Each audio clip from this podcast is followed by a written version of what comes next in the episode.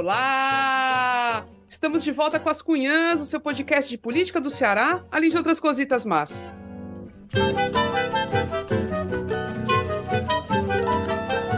Sou Camila Fernandes e, como sempre, estou ao lado de outras duas cunhas jornalistas arrochadas. A Inês Aparecida. Oi, Inês.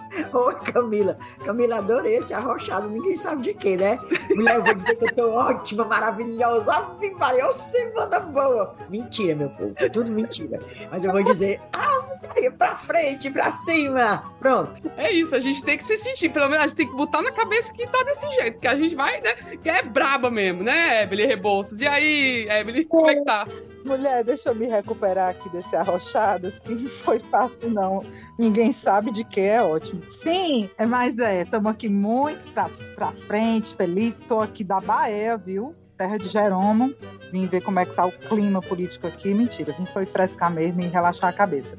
Mas bora nessa, vamos, bora, bora. Bora! Pois é, faz mais, talvez pouco mais de uma semana que a gente foi às urnas para votar no primeiro turno, mas já aconteceu tanta coisa que parece que foi uma década já, né? No episódio de hoje a gente vai dar uma geral sobre o que aconteceu, com os apoios, declarações, o início da campanha na TV, né, as pesquisas. E para uma análise mais quente sobre as estratégias de comunicação que estão se confirmando neste segundo turno, temos um convidado, gente, mega especial. O Orlando Calheiros, antropólogo, influencer, podcaster, lá direto do Rio de Janeiro. Ele pesquisa grupos bolsonaristas e sabe muito, gente. Então pense na conversa que começa dando um choque de realidade e termina dando um banho de esperança. Então, assim, tamo nessa. Antes de começar, vamos ao recadinho sobre o financiamento do podcast, tá? As Cunhãs é uma produção totalmente independente, que existe graças ao apoio de assinantes incríveis, sempre presentes nas nossas vidas. Eles são maravilhosos, Cunhãzetes e Curumins incríveis demais. Para se tornar um assinante é fácil. Basta contribuir com qualquer valor pelo site apoia.se barra ascunhaspodcast ou mandar um pix para a chave ascunhaspodcast.gmail.com. A partir dos 10 reais por mês, você recebe um episódio extra exclusivo e ainda participa da gravação com a gente. É muito massa. Ah, quem mandar contribuição pelo Pix, por favor, deixe o seu e-mail na parte da descrição do pagamento para a gente poder entrar em contato depois, tá? E não esquece de nos seguir nas redes sociais, Instagram, Twitter, YouTube. Somos, estamos todas lá como As Cunhãs Podcast, vai? É só achar, facinho. Agora sim, bora começar. Música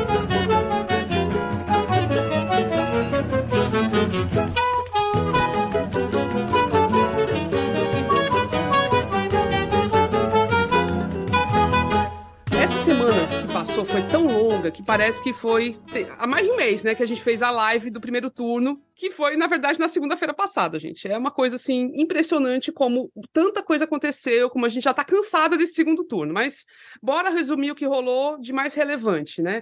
Eu acho que eu começaria pelos apoios, porque lógico, um, dos primeiros movimentos dos dois candidatos que chegaram ao segundo turno, o Lula e o Cramunhão, foi mostrar força, mostrar apoios.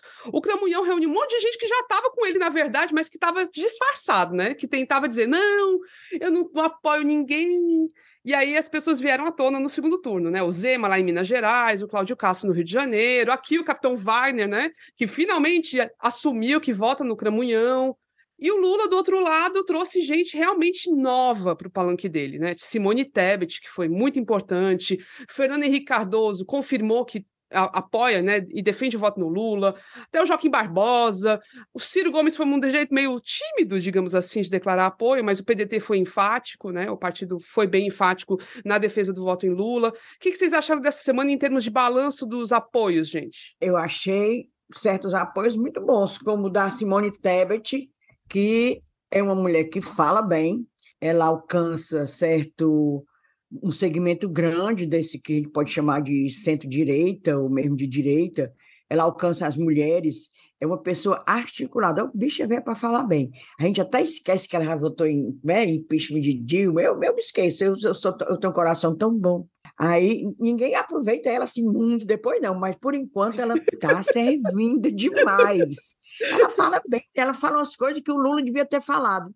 Está é, entendendo? É verdade. É, ela fala as coisas que o Lula devia ter falado. E ela fala com clareza. Aliás, a Simone Tebet, ela, ela se é, se lançou, digamos assim, pra, nacionalmente durante a, a, CPI da Covid, que nem era integrante, mas o Otto Alencar, né, o senador Alencar, deu permissão para as mulheres falar, falarem, e ela foi uma pessoa que se destacou. Omar Aziz, o Omar Aziz, Omar Aziz, era o desculpa presidente. Aí, Otto Alencar, o bichinho, ganhou para senador lá na Bahia. Foi. Foi bem, mas ela se destacou mesmo, eu acho, falava bem, dizia umas coisas que, que é para a gente ouvir mesmo, e com clareza. O que eu gosto dela é que ela é didática, ela é, fala com clareza, tá entendendo? O que a pessoa quer ouvir. Eu achei muito legal. Agora, deixa eu voltar aqui para o Ceará. Mulher, Vitor Valim também apoiou o Lula. Olha aí, olha Não, aí. É, essa é a reviravolta. É, o, é assim, a ilustração do pragmatismo político é Vitor Valim na política cearense. Pragmático, é. virou camileiro e luleiro agora, né? Luleiro, menina, com toda toda assim, a, a, a, parafernália, a fantasia, roupa vermelha, adesivo. Menina, eu adorei, eu recebi um, uns vídeos de lá, esse povo que manda as coisas. É muito engraçado, mas muito legal. Palmas também para Vitor Valim, né? Como muito não? bom, muito bom. É, recebe apoio de todo mundo. E o capitão mundo. tirou a máscara, né, Ebeli? Assim, assim não, não, surpreende zero pessoas, né? Surpreende zero pessoas e, assim, mostra realmente... É, é mais uma, uma, uma ilustração, uma, uma demonstração é, do oportunismo político dele, né? Ficou ali quietinho enquanto o, o, o apoio ao Cramunhão poderia prejudicá-lo, mas depois que perdeu, e eu duvido que se ele tivesse ido para o segundo turno, ele teria se manifestado. Ele não teria. Como ele não tem mais nada a perder, ele já foi lá para evento com o Cramunhão, bateu foto com ele, Ave Maria, melhores amigos, best friends. Agora sim, é, o Capitão Wagner, tem que lembrar, o Capitão Wagner ganhou bem em Fortaleza, né? Mas em Fortaleza também o Lula detonou. Então, é saber se essa força que ele teve na capital vai ser capaz de reverter votos. Eu acho que não. Até porque já se viu que boa parte do eleitorado dele votou já no Lula, né? Então, eu duvido muito que ele vá conseguir reverter. Bonitinho do André Fernandes, né? O André Caneco, que vai coordenar a campanha do Cramunhão aqui é, no Ceará já disse que acha difícil é, virar né, a eleição do Lula. É não, é, meu, meu filho. Diz que acha difícil, mas acho que diminui a diferença, vai diminuir bastante a diferença. Eu duvido. Acho que não, acho que Fortaleza realmente, é, claro, podem ganhar aí uns votinhos, mas eu acho que essa estabilidade aí, eu acho que se mantém, né? E falar aí da Tebet, né, meu povo, realmente um apoio belíssimo, assim, ela disse que vai para a rua, vai fazer campanha, já teve um vídeo dela é, com o Lula, o Lula falando dela e ela se emocionando, assim, eu acho que ela está entregue mesmo de corpo e alma, ao contrário do Ciro, mas aí, falando do Ciro, né, que assim, logo quando ele lançou aquela, aquele vídeo dizendo que acompanha o partido na decisão de apoiar o Lula, sem citar o Lula, mas assim, isso gerou uma discussão, mas eu sou partidário de que nós devemos valorizar esse Ciro apoia Lula, sabe?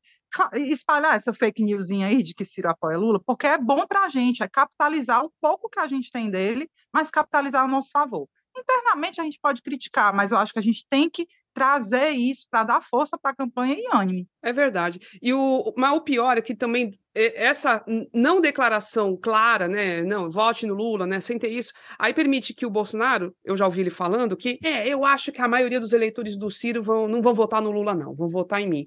E, de uma certa forma, isso tem se confirmado, não a maioria, mas uma parcela relevante dos eleitores do Ciro estão se inclinando a votar no Bolsonaro. Assim, acho que é mais ou menos um terço. Isso representa, assim, é, é, algo significativo, né? Eu Se ele tivesse. Mais, é mais do eu que um é terço, né? É, eu acho que a maioria na última pesquisa saiu como se fosse realmente votar no no Cramunhão e não no Lula. Pouca diferença entre, entre os dois, mas a maioria indo para o Cramunhão. E da Simone Tebet, não, a maioria indo para o Lula, né? Isso demonstra a relevância da, de uma liderança dessas. Eles são lideranças. O Ciro é uma liderança, Simone é uma liderança, e tem que usar isso, né?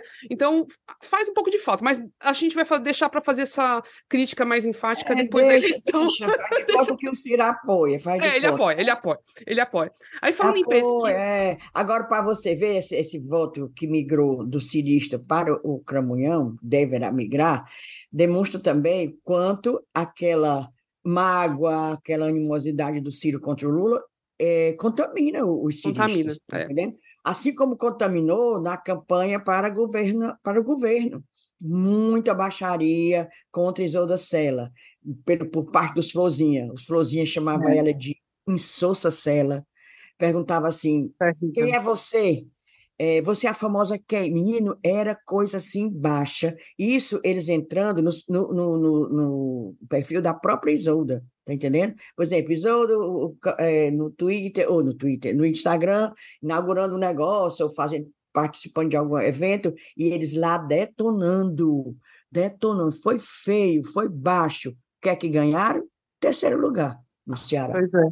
E no caso do Ciro, né, Inês, assim, aquela, aquela última foto que ele postou no Twitter, ao lado do Bolsonaro, né, a acentuação do discurso triste. dele a, mais à direita, aproximando muito o discurso dele com o do Bolsonaro, isso daí, gente, é, é tá aí, o resultado está na, na, nas é. pesquisas, né, mostrando como o eleitor dele também foi acompanhando essa essa radicalização à direita. Cara, aquela última foto dele, né, no Twitter, na, na véspera da eleição, com Bolsonaro com pose de intelectual, é, enfim, aquilo ali para mim era o recado e o recado foi dado, né? E a gente viu de fato Só lembrar para quem não está lembrando, é porque foi durante o último debate, né? E que ele ficou assim do lado do, do sentado às cadeiras. Foi uma foto do debate. Se é. ele quisesse é, fazer alguma, é, alguma legenda com a foto, podia muito bem editar tirar o Cramunhão, não, ele deixou o Cramunhão de óculos, lendo, parecia assim um grande intelectual, e ele do lado, o menino foi aquilo, foi baixo. É, aquele... foi a senha, né, Inês? Foi a senha. Foi baixo mesmo mas deixa para lá. Aí, falando de outra coisa que também marcou essa semana foram, foram as pesquisas né, de segundo turno, que já foram retomadas, e as pesquisas que foram colocadas em xeque com os resultados das urnas em alguns locais, né, em relação, sobretudo, aos votos dados ao Bolsonaro, que foram muito mais numerosos do que estavam sendo estimada, estimados pelas pesquisas, principais pesquisas, né, Datafolha, IPEC, é, a diferença foi relativamente grande, né? Acima da margem de erro. Agora, aparentemente, as pesquisas estão recalibradas para esse cenário, que é um cenário em que tem muito uma conversa de que os bolsonaristas se negam a informar se vão votar no Bolsonaro ou não, e que está tendo uma campanha para que isso aconteça, sobretudo agora no segundo turno. Eles é para boicotar mesmo essas pesquisas. Já aí esses institutos estão tentando verificar isso, criam perguntas ali para ver se pegam, né, no, o eleitor que está nessa onda aí de, de boicote, parece que é bem pouquinha gente também, não é o mais significativo. Basicamente está dando um resultado parecido com o que saiu no, segundo, no primeiro turno, né? Agora para o segundo turno. O Lula na frente, com uma diferençazinha aí que varia de 5 a 10 pontos percentuais de acordo com cada pesquisa, né? Lógico que tem as pesquisas que invertem tudo, tipo uma Paraná Pesquisas que botam o Cramunhão na frente, mas, em geral, a maioria das, das pesquisas consideradas sérias está meio que reproduzindo o que aconteceu aconteceu no primeiro turno, atualizando, lógico, para o cenário que só tem dois candidatos, né? E é isso, a gente acho que até o final vai ser uma coisa assim, vai ser muito apertado, gente. O país está muito dividido, vai ser muito apertado. Mulher, eu, eu sinceramente, assim, se, se há uma mínima coisa com que eu concordo é, do lado de lá, né, do lado do mal, é de que as pesquisas vacilaram e estão com a credibilidade em xeque, porque estão mesmo. Então. Uh, a única pesquisa que minimamente acertou ali dentro da margem de erro os dois colocados, né, foi a Atlas Intel, né, que é uma pesquisa, um instituto que não tem, não é tradicional, né, ao contrário do Datafolha, do antigo Ibope, hoje IPEC, é, não era um instituto tra é, tradicional, a gente nem dava muita bola, né, se eu não me engano, eles fazem pesquisas pela internet, e foi o único que conseguiu acertar minimamente. Tanto é que eu estou dizendo assim, ah, Maria, eu quero saber da, da Atlas agora, como é que vem os números. Mas, Camila, é, o, que me, o que me deixa mais preocupada, e de fato, eu estou assim, zero dando confiança e cabimento para essas pesquisas. Pelo motivo de que eu não vi, dentre todas as explicações que os dirigentes, os presidentes de instituto deram, eu não vi uma autocrítica e uma, uma tentativa de, de recalibrar mesmo a metodologia. Eu não vi ninguém falando, é, a gente vai ter que melhorar a amostra, a gente vai ter que rever a metodologia. Todos tentaram dar explicações. Ah, porque teve um voto de última hora que foi o voto útil para Bolsonaro. Ah, porque, enfim, cara, não adianta. As pesquisas não captaram uma tendência pró-Bolsonaro. Pelo contrário, as pesquisas davam estabilidade, voto cristalizado. E se você visse o filme assim das últimas cinco rodadas, seis rodadas, nenhuma captou esse crescimento que eu acho que tinha que ter sido captado. Então tem um problema metodológico é, aí. Problema, é, tem um problema e de eu não metodologia. vi nenhum presidente de instituto de pesquisa dizendo não, a gente a partir de agora vai sentar e vai rever isso aqui, porque alguma coisa está errada. Eu não vi. Então, para mim, elas estão no descrédito. É, pior que é mesmo. E tu, Inês, o que, que você, assim... Eu acredito piamente nessa história do voto envergonhado que foi para o Bolsonaro, não era o voto envergonhado do Lula, que já saiu pode ter sido em outro momento do PT, mas agora era dele. Inclusive hoje esse pessoal, esse nossos cunhazete Curumim é um pessoal muito ligado, né? Teve um que me mandou uma foto é, agora eles estão usando assim, eles cobrem a placa do carro com a bandeira do Brasil. Acho que para ninguém nem ver a placa do carro. Mas nesse ambiente aqui que eu moro, vi tanta bandeira do, do 22, que Ave é, Maria. Esse, é. Nesse trecho aqui, né? É. Aliás, que eu não estou nem querendo sair. E, e, é a área bolsonarista mesmo, pela votação se refletiu, assim, São foi cinco, ele, ele cinco ganhou. bairros que ele ganhou, Meireles, Aldeota, Guararapes, é, Parque Manibur e tal, cinco. Fortaleza ele ganhou minimamente em cinco, em cinco é, bairros, é, realmente foi por aqui. É, foi por aqui. Eu tô, eu tô me lembrando aqui de um argumento que, se eu, se eu não me engano, foi do Lavareda, que ele diz assim: não, mas é porque você teve uma abstenção aí, a gente não consegue controlar realmente. O componente mais difícil de controlar é a abstenção, né? Porque o cara pode responder à pesquisa dizendo que vai votar no fulano e no final das contas não me votar. Isso os institutos não conseguem captar muito bem. Então, teve um, um argumento desse tipo, que era que o que causou essa distorção foi a abstenção.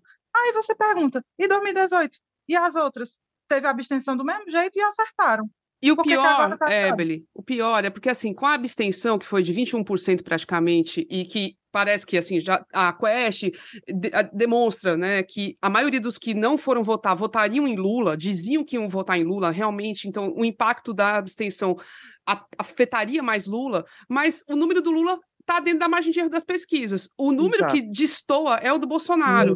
Então é bem esquisito isso, né? Não vale esse argumento. E por mais que tenha sido uma abstenção alta, 21, em 2018 foi 20 pontos alguma coisinha. E as pesquisas não erraram desse jeito que erraram esse ano, entendeu? É. Então esse argumento está furado. É, é.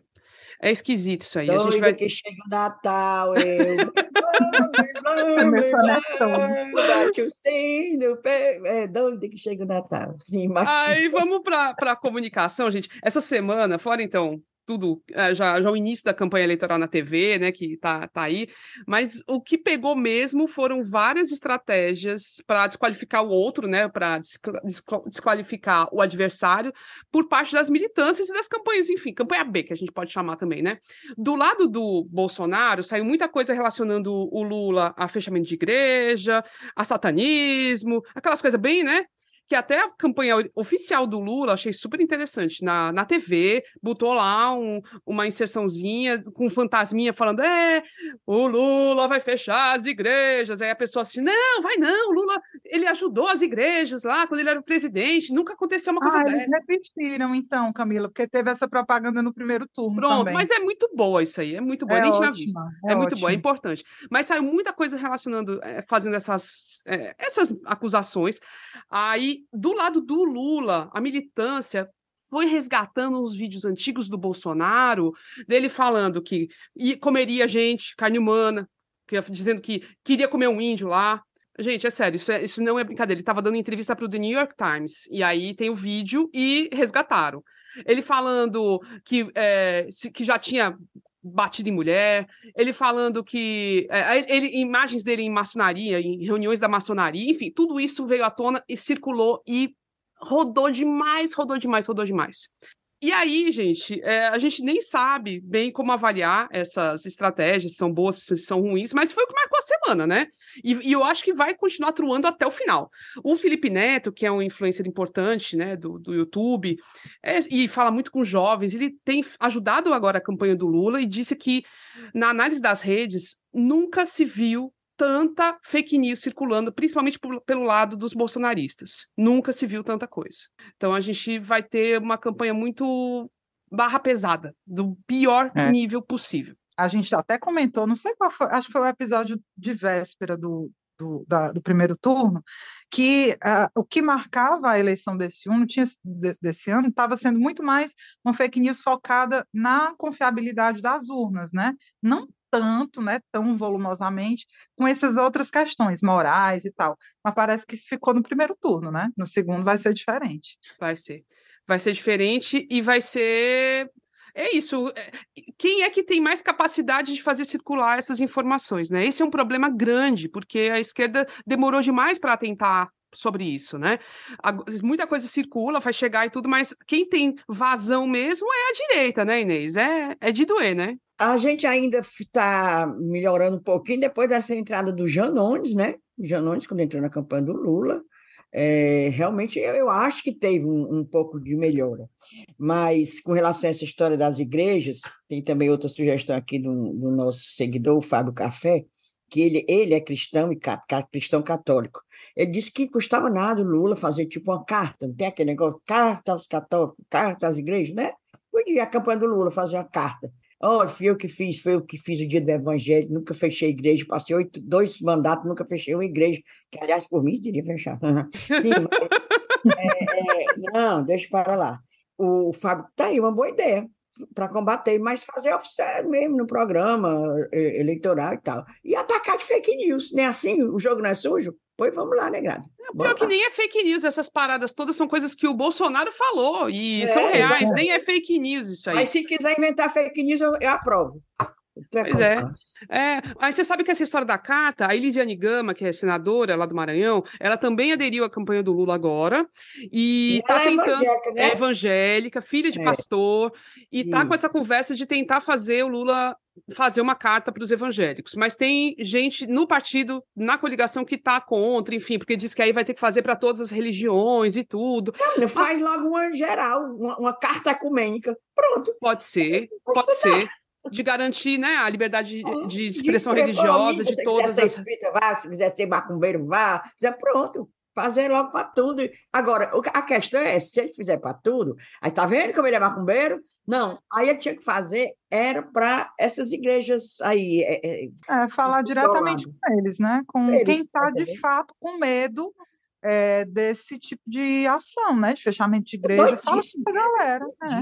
Então, quem tem analisado muitíssimo bem as estratégias de comunicação que chegam, sobretudo, às classes sociais mais pobres, às periferias, é o antropólogo Orlando Calheiros, que é também podcaster e um baita do influencer fantástico. Ele tem quase 117 mil seguidores só no Twitter. Ele é streamer também. Ele, o bicho é, é, é muito antenado. E ele tem acompanhado grupos bolsonaristas há algum tempo, e aí, claro que a gente deu um jeito de trazê-lo para conversar com a gente, para discutir tudo isso, né? Tudo que a gente está falando, e para pensar caminhos para fortalecer a comunicação pró-Lula, já que o jogo, do lado de lá, sobretudo, já está sendo mega rasteiro. Então, bora ouvir? Então, gente, para nos iluminar um bocado sobre o impacto das estratégias de comunicação e marketing, né, sobretudo por parte do bolsonarismo, na vida real, na vida cotidiana, teremos um convidado mais do que especial. O antropólogo, pesquisador, que, que é também podcaster, é influencer, no melhor sentido da palavra, Orlando Calheiros, que não é parente do Renan Calheiros, né? Seja bem-vindo, Orlando. obrigado, cara. Eu não sei, eu não sei a resposta dessa pergunta, sabia? Mas não sou, não sou, não sou. Deve ter algum ramo lá atrás, assim, tipo um australopiteco, alguma coisa assim que parece, né? Parecido, mas eu. Enfim. Mas essa é a mentira, mentira mais difundida da internet, né, cara? Eu já sofri, mas perdi o emprego por causa dessa, dessa história. Meu filho, se começarem a pegar os sobrenomes tudinho, aqui eu tenho um que é, é o meu é Fernandes, aí o deputado federal que, que teve mais votos aqui, ele, o sobrenome dele é Fernandes. A gente só chama ele de Caneco. Mas é, sobre, é Fernandes. E eu espero que não tenha nenhum parentesco, mas é isso, é difícil. É difícil. Vou levantar a árvore genealógica do, do Orlando Calheiros, vou descobrir que ele é. Que a avó dele, a bisavó dele era prima da bisavó do, do Renan Calheiros. Não é? Eu acho que sim. Duvido, duvido. Deve ter um estrelopiteco aí no meio do caminho aí que era, que, era, que era da família e tal. Mas eu sou do ramo fudido, tá ligado? Posso falar palavrão aqui? Pode, pode, pode, meu filho. Tá, é tá liberado. Carioca, carioca tem esse problema, né, cara? Assim, palavrão pra gente é vírgula, né? Então. Mas eu sou do ramo do, do, ramo, do ramo ferrado, do ramo fudido da família, sabe? É. Pois é, gente. Há muito tempo a gente queria fazer esse crossover, né? Como é que se diz no mundo dos podcasts, né? E eis que conseguimos fazer. Pois então, bora o que interessa, né? Orlando, tu tem comentado um bocado, especialmente no Twitter, o quão intenso tem sido o movimento por parte dos bolsonaristas de disseminação de informações falsas contra o Lula, dizendo que ele vai fechar a igreja, que é satanista, coisas do gênero. Hoje mesmo, falando com o porteiro aqui de casa, do, do prédio, ele dizendo que o irmão dele votou no Lula no primeiro turno, mas que agora está falando, está cogitando não votar no Lula porque ele ouviu dizer que vai, o Lula vai fechar a igreja. Esse negócio está chegando muito nas pessoas realmente. É, explica para a gente o que está acontecendo exatamente, né, do que você levantou aí nas, nesse teu acompanhamento dos grupos bolsonaristas, né? em que medida isso se difere de outras situações de fake news que rolam por aí, assim, ou que já rolavam antes? Assim, é porque eu acho que tem uma, a primeira coisa que a gente, a gente tem que entender é que fake news é sintoma, né? Ela não é origem, ela não é causa, né? Então, assim, qual é o sintoma? É sintoma de que nós não estamos, quando eu digo nós, eu digo progressistas, pessoas de esquerda, enfim, não estamos disputando aquele espaço. Então, assim, toda notícia falsa ela circula por meio de uma rede muito específica. A gente tem que parar de achar que as pessoas estão consumindo o mesmo material o tempo inteiro. Todo mundo vive numa bolha. Eu vivo numa bolha, vocês vivem numa bolha. Cada um, eu não gosto da palavra bolha, né? Cada um vive nas suas próprias redes, né? E essas redes oferecem leituras muito particulares da realidade. O que, que acontece?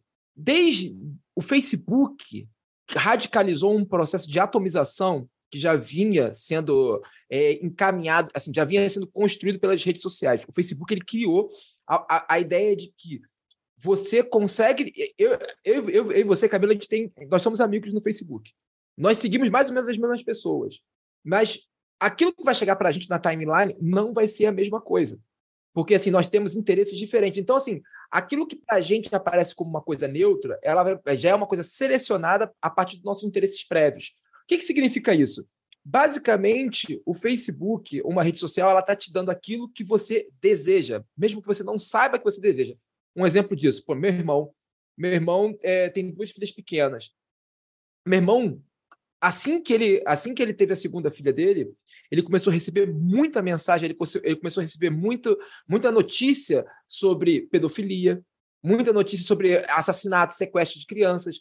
Por quê? Porque como ele era pai, ficava pesquisando esse tipo de coisa, né? Ah, sei lá o quê, criança com febre. O Facebook lia isso, fazia uma triagem e falava assim: olha, então esse material, violência contra crianças, talvez te interesse. Esse tipo de material, para mim, nunca chegou. Né? Esse é um tipo de coisa clássico, por exemplo, pessoal que, para as pessoas entenderem melhor, sabe quando tu entra na Amazon, compra dois livros, aí de repente ele recomenda um terceiro livro, que tu fala assim, cara, gostaria desse livro mesmo, faz parte do meu gosto. Todas as redes sociais funcionam dessa forma. Né? O que, que acontece? A extrema-direita, e eu sou contra chamar o, o bolsonarismo só de bolsonarismo, o bolsonarismo ele é um movimento de extrema-direita, existem outros, né? mas a extrema-direita soube como ninguém operacionalizar isso não só aqui no Brasil, a gente tem o caso dos Estados Unidos com Cambridge Analytica, enfim, mas aqui no Brasil ela, ela, ganha, ela ganha um contorno muito particular. Por quê? Porque ela surfa é, numa condição histórica né, de. É quase, não vou usar essa palavra, mas um, um, um, um distanciamento das camadas urbanas. Porque, assim, o Brasil vive uma falsa sensação de integração. Isso é, é uma questão clássica no Brasil. As camadas urbanas, os mais pobres, as, as camadas médias, têm pouca ou nenhuma integração com as camadas, né, as camadas mais abastadas da sociedade. As pessoas estão convivendo no mesmo espaço, mas elas estão convivendo em mundos, dif mundos diferentes. Por que eu estou dizendo isso? Porque desde os anos 90, você tem um, um Brasil né, que vinha não sendo contemplado na política. Por exemplo, eu sou do subúrbio do Rio de Janeiro.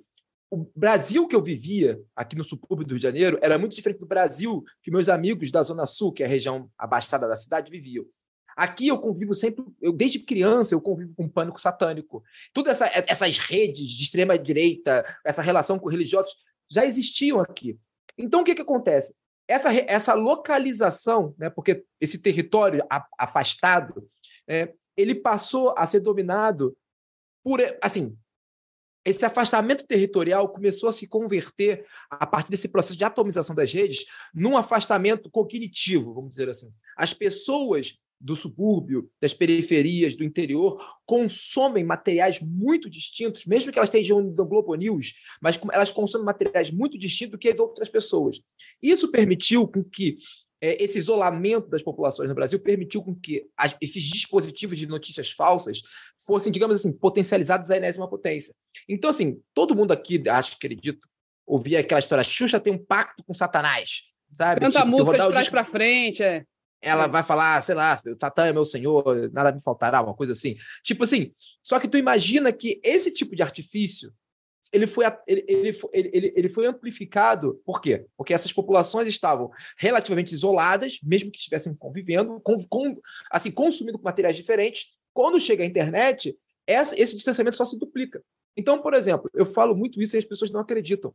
Eu convivo com pessoas aqui no subúrbio do Rio de Janeiro que não fazem nenhuma ideia dos, dos casos de corrupção envolvendo a família Bolsonaro.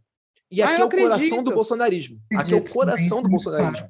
É. Tipo assim, eu, eu convivo com pessoas que não fazem. Assim, eu contei esse caso na, na internet. Uma senhora, amiga da, amiga da minha família de anos, pessoa muito humilde, ela chegou para mim falou assim: votei Bolsonaro. Aí eu falei, pô, votou Bolsonaro? Ela, pô, votei porque o Bolsonaro é o primeiro presidente que cuida da mulher que apanha do marido. Aí eu falei, pô, Bolsonaro? Pô, qual é esse? Quase, quase falei o nome. Mas, tipo assim, pô, qual foi? Como é que, como é que funciona isso? Pô, pra gente é muito absurdo isso. E ela falou, não. Aí ela foi me mostrar uns vídeos antigos, né? Aqueles vídeos do Lula, da, de, da campanha de 89, da Miriam, né? Da ex-companheira dele, falando que ah, o Lula me agredia, o Lula me forçou a fazer um aborto, sei lá o quê. Esse material começou a ser muito explorado. E aí tu pensa, essa amiga da minha família, essa senhora, ela tem um longo histórico de abuso nas mãos do ex-marido. Como esse material chega nela? Como esse material consegue alcançá-la? Né? Tipo assim, um material voltado para mulheres, porque assim, mulheres pobres, a proporção não é maior ou menor, mas assim, existe assim, você trabalhar com violência doméstica com mulheres pobres, mulheres afastadas dos centros urbanos, é uma questão muito delicada, uma questão muito particular. Essas mulheres, muitas vezes, elas estão longe do aparato do Estado.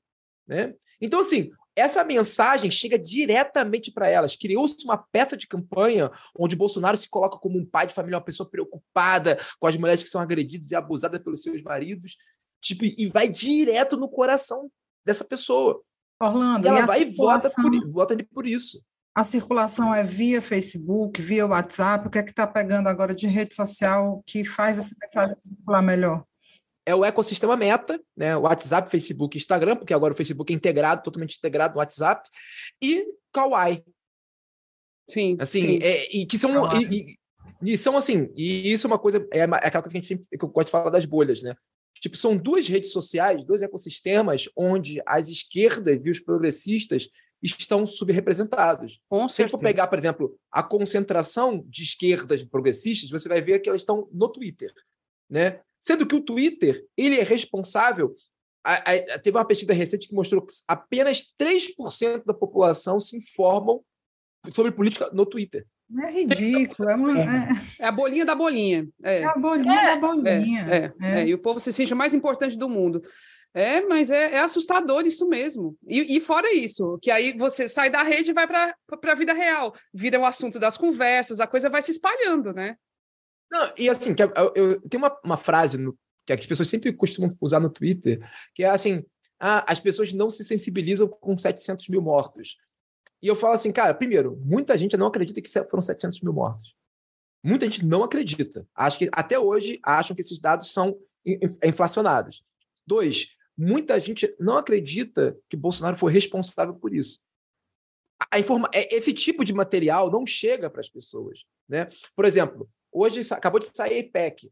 Eu, eu já tinha falado disso. Quando saiu a IPEC, um pouco antes do final do, do- do do- primeiro turno, eu falei, cara, o dado muito preocupante da IPEC não é o número, quem vai votar em quem, é a diminuição fora da margem de erro da rejeição do Bolsonaro e o aumento da rejeição fora da margem de erro do Lula. Esses dados são dados muito sensíveis. E agora, a campanha, do, a, a, a, a diferença foi, caiu para sete pontos percentuais. Assim, ne- o que está acontecendo?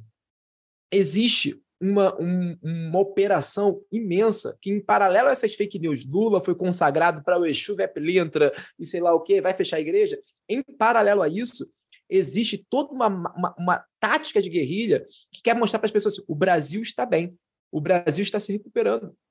Tipo assim, as pessoas estão vivendo uma falsa sensação. Sim, as pessoas vão no mercado, porque é, é, é isso é uma coisa que, para muitas vezes, não fica evidente para as pessoas. O, o- fato, o fato, ele precisa ter um, ele precisa ter uma- um símbolo para que ele seja entendido de uma determinada maneira ou outra. Então, por exemplo, o preço do, do leite foi bateu lá a casa dos 11 reais, né? Mas caiu agora para 8. A pessoa não vai lembrar que era 5 há um ano. Ela vai lembrar que era 12. Exatamente. Nosso Brasil está ótimo. Por exemplo, ah, Brasil vive uma deflação. Brasil vive uma deflação. Agora é isso, né? Deflação, deflação, deflação, deflação, estamos bem. Cara, você pega no acumulado, o Brasil, porque assim, é, isso, isso inclusive tem uma questão que eu sempre acho bizarra, a forma como o jornalismo dos grandes veículos reporta esse tipo de material. Não, Brasil teve uma deflação mensal de 0,92. Cara, vê o IPCA anual, pega no acumulado, sempre faz por 12 meses, porque essas variações são muito não querem dizer muita coisa, né? Não, e fora nas, então, especifica... nas especificidades. Se teve uma queda no, na gasolina, não teve essa mesma queda nos alimentos. E tem, às vezes, tem a queda em alguns alimentos pela sazonalidade, mas, enfim, tem que fazer o cálculo geral. A, a, a, a habitação está super cara, tem, tá tudo muito caro. Tudo aí vira caro. muito complexo. É, né? vira complexo, mas é isso, a, a simplificação que o jornalismo faz nesse sentido é um desserviço, é péssimo mesmo, concordo. Só, só para um, um complemento disso, por exemplo, é, o Brasil está prestes a viver, já foi regulamentado né, o maior golpe financeiro da sua história, que é o empréstimo consignado do, do, do, do Auxílio Brasil. Total. É, do... Empréstimo consignado já é um golpe. Vamos dizer, pô, ele, ele elimina a capacidade de uma pessoa rolar sua dívida, que é a capacidade de ter uma, uma saúde financeira. Você não pode rolar sua dívida e pode comprometer até 40% do seu rendimento. Imagina para uma família que tem uma situação de vulnerabilidade, ganhando 600, 700 reais no Brasil, atual comprometer 40% e, e tem um detalhe, né? Se acabar o auxílio, não, não acaba a dívida. Ou seja, vai comer do auxílio uh, zerado em 400, né? Então, assim, aí tu imagina o seguinte, isso nos grupos de WhatsApp, no, na rede meta, entre as pessoas no, no boca a boca, isso está sendo vendido como uma democratização do, finance, do, do, do, do, empréstimo, do sistema financeiro. Tipo, agora o pobre, o pobre de Bolsonaro pode pegar empréstimo, o pobre de Bolsonaro pode.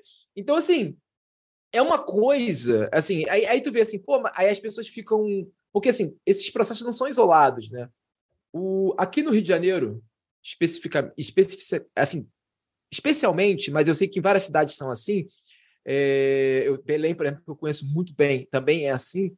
É, você tem o voto à esquerda, o voto progressista, concentrado nas camadas médias e determinados setores da cidade, né? Aqui no Rio de Janeiro, na Zona Sul, né? No centro e Zona Sul e uma parte da Tijuca. Quando você vai, vai indo para o subúrbio, para aqui, para onde eu vivo, você quase não vê muito voto para as esquerdas. E, ao mesmo tempo, é onde impera. Não, eu não, eu não, eu não, eu, assim, eu falo para as pessoas da Zona Sul, as pessoas parecem que não, não acreditam. Eu vivo com as pessoas ao meu redor quase numa realidade paralela. Porque eu saio na rua e as pessoas estão falando comigo assim, pô, tu viu o resultado das urnas, como foi roubado aquilo? E sabe, tipo assim, e quando eu vou para a Zona Sul, as pessoas, não, Bolsonaro fascista, sei lá o quê. Gente, sabe? Então, assim, você, esse tipo de, de processo que também se aproveita de um longo ensimesmamento das esquerdas, especialmente algumas esquerdas mais específicas, né? Tipo, ele também cresce aí, ou seja, ele circula num lugar onde nós não temos presença, porque nos subúrbios do Rio de Janeiro, especificamente, mas eu posso falar do Pará também porque eu conheço bem, para não generalizar para outros estados, quem está no subúrbio, quem está na periferia, quem está na favela, não é o político de esquerda. Aqui, quem chega de quatro em quatro anos pedindo voto é a esquerda. Quem está aqui o tempo inteiro é o político pilantra de direita, é o cara que vai conseguir. Olha, quem é que vai conseguir a internação é o evangélico, da. né? É o evangélico. Exatamente. É, é o pastor, é o político é. pilantra. Então quem consegue operar, ou consegue fazer a operação da fulaninha, consegue dentro do hospital. Eu sei que aqui também eu conheço isso. Cadeira de roda, né? Tipo... Olha, Orlando, eu estou para deixar aqui o microfone e tal, e lá para minha cama me enrolar, ficar debaixo do, do, do, do lençol, tá entendendo? Mas bora para o que é que a gente pode fazer? É porque eu estou dizendo, aí é para minha cama, ficar debaixo Depois dessa. O que é que a gente pode fazer? Por exemplo, nessa, nesse item específico do, do, da religião. Ah, como disse a Camila, que o, o, o, irmão do porteiro não vai votar mais no Lula porque o Lula vai fechar a igreja, é satânico, é, é não sei o quê, papapá. Hoje, por exemplo, a, a, a diz que eu sou cristã e não poderia votar jamais em Bolsonaro. Tu acha que isso vai fazer um, um contraponto, vai, vai ser bom para o Lula? O que, é que a, o que é que a esquerda pode fazer dentro de redes sociais? Como é que pode também entrar, do mesmo jeito que, o, que a direitona entra com isso, como é que a esquerda pode entrar também, para tirar essa imagem toda? É porque não sabe fazer mesmo? O que é que a gente tem que fazer? Cara, assim, eu tenho um só, só cara aqui no Rio de Janeiro é, é unissex, tá? Tipo, é, igual aqui, é, é igual aqui, macho, mulher. Cara, é, é, é, é, que cara é pra. Aqui não tem um que é macho, hein, macho? A gente chama macho. Mas assim, tem, tem uma coisa, sabe, o problema é o seguinte: tem soluções de curto, médio e longo prazo. As soluções de longo prazo, e quem me acompanha há muito tempo na internet, eu falo isso desde 2014. Uhum. Desde 2014 eu falo disso, assim, tipo, em 2016 a coisa, a coisa assim, 2018 para mim foi um acidente em câmera lenta, né? Foi um acidente em câmera lenta. Eu via e, as pessoas, não, o Bolsonaro vai bater no teto. Eu falei, gente, vocês não estão entendendo o que está acontecendo por baixo dos panos, vocês não estão entendendo a comoção que está rolando. Isso antes da facada. E assim, e ao longo dos anos, dos últimos anos, isso, esses isso que eu venho falando que eu acho, e não só eu, muitas outras pessoas vêm falando para não fazer injustiça também, é, sobre isso, porque assim, Primeiro que eu acho que tem que ser dois movimentos que têm que ser concomitantes. Um deles é a criação de um sistema de informação independente, ou seja, é, conteúdos progressistas, conteúdos de esquerda, com financiamento, porque assim, hoje eu vivo, hoje eu vivo da minha produção na internet. Hoje eu vivo do conteúdo que eu produzo. Eu sei o quanto eu me ferrei para produzir isso. Eu sei o quanto, pessoal, eu, eu, eu dava aula na universidade. Tipo assim, eu sei como eu fui aos poucos parando de pegar os freelas, parando de pegar de dar aula para poder. Não, agora eu posso me dedicar só a podcast, agora pode só me dedicar a streaming. Sabe? Todo mundo tem conta para pagar. Eu sou uma pessoa de 40 anos, tenho conta para pagar, ajuda minha família. Sabe? Eu não posso simplesmente parar. E agora imagina o seguinte: mas eu tinha uma certa condição de poder fazer esse planejamento. Imagina que quando você cria um sistema independente, um ecossistema independente que financia, que ajuda, que sabe, que, que divulga, você vai permitir que outras pessoas, pessoas que, por exemplo, estão mais próximas né, desse, desses ambientes, por exemplo, a, lá na minha, minha produtora, na Tabac, a gente tem um, a gente tem um case, para falar igual esse pessoal, que é um case de muito sucesso, que é a Marcele. Né? O programa fala mesmo Marcele. Cara, Já tínhamos botado da... essa pergunta aqui sobre a Marcele, que é realmente um case. Cara, a Marcele é uma moradora da Carobinha, né, uma região da cidade onde, durante muitos, muitos anos, as esquerdas, as esquerdas cariocas falaram: não, a gente não pode pisar lá porque é área de milícia, não, não dá para pisar lá. Cara, Marcelo é uma mulher negra, de quatro crianças, mãe solo, tá ligado? Batalhadora pra cacete, evangélica, sabe? E lulista. E, e, assim, cara, e a Marcela é uma comunicadora nata, né, cara? Assim, a forma, o carisma dela, a raciocínio dela e tal. Então, assim, o, para Marcelo conseguir produzir, tem que ter grana. A gente vai lá, a gente paga, ela, porque ela, em vez de fazer os doces dela, ela vai sair com a gente para fazer o vídeo, sei lá o quê, papapá. Então, assim, tem uma condição que permite que a voz dela ecoe. E o que, qual, qual, é o, qual é o resultado disso? A gente não, não costuma ter muitos influenciadores, comunicadores de internet iguais a Marcele. Quando você tem a Marcele, o que, que acontece? A gente fez uma ação de. Eu acompanhei uma ação da, da, da FUP, né, do Sindicato do, do Norte Fluminense, aqui na Vila Vintém, que é uma favela aqui do lado da minha casa, onde eu fui criado aqui na região. Isso logo depois que o caso da, que o primeiro vídeo da Marcele tinha estourado. A gente foi lá fazer a cobertura, a Marcele foi fazer a cobertura do evento, a gente foi filmar. Quando a Marcele estava andando, as pessoas me pararam e falaram assim: essa é a moça do vídeo? Sabe assim, o que, que acontece? Quando você coloca pessoas diferentes, pessoas que não são o mesmo, mesmo modelo, o mesmo padrão, ah, uma pessoa com ensino superior completo, uma pessoa mais jovem, que esse é o padrão dos influenciadores, né? Ou pessoas com ensino superior, ou pessoas mais jovens, né? Tipo, quando você coloca uma pessoa fora desse modelo, você já cria uma, uma ruptura, né? A sua mensagem começa a chegar para pessoas diferentes, porque porque assim, uma coisa sou eu falando assim, eu não sou evangélico, né?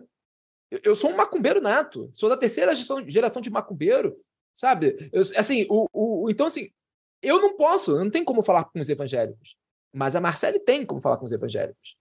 Então, quando você traz pessoas diferentes, quando o nosso sistema de informação se torna mais aberto para trazer pessoas diferentes para dentro dele e que essas pessoas possam se dedicar a esse trabalho, porque esse é um problema, é um trabalho. Né? Não, não adianta lançar um vídeo aqui, um outro acolá, Não, tem que ter um trabalho, tem que ter uma produção constante. Então, assim, então, quando a gente se abre para isso, o que a gente pode fazer agora de urgente é isso: trazer essas pessoas que já estão ali e para que essas pessoas se, tornem, se tornem comunicadores, tanto para lá quanto para cá. Porque, Ô, assim, a, é, Desculpa, é, eu falo para caramba. Não, falar, não, não, é, aí a gente interrompe mesmo. É assim que. É só para aproveitar essa questão da Marcele, porque realmente eu, assim, assim que veio à tona e viralizou e tal, e eu achei que era um case, e, e muita gente falava assim: gente, a campanha do Lula tem que fazer isso. E, e não fez. É. Não fez. Eu fui um que falei. Eu é. fui um que falei. que é basicamente a pessoa, ela traz a experiência dela, ela fala e fala do ponto de vista do que aconteceu na vida dela. Então a Marcele fala da decepção desse governo, ela fala tudo que ela estava sofrendo e conversa com as pessoas. E as pessoas se identificam com aquilo, né? Nas conversas surge a identificação. E, o, e ela vai lá e reclama do preço, e fala como tá, as coisas estão caras e tudo.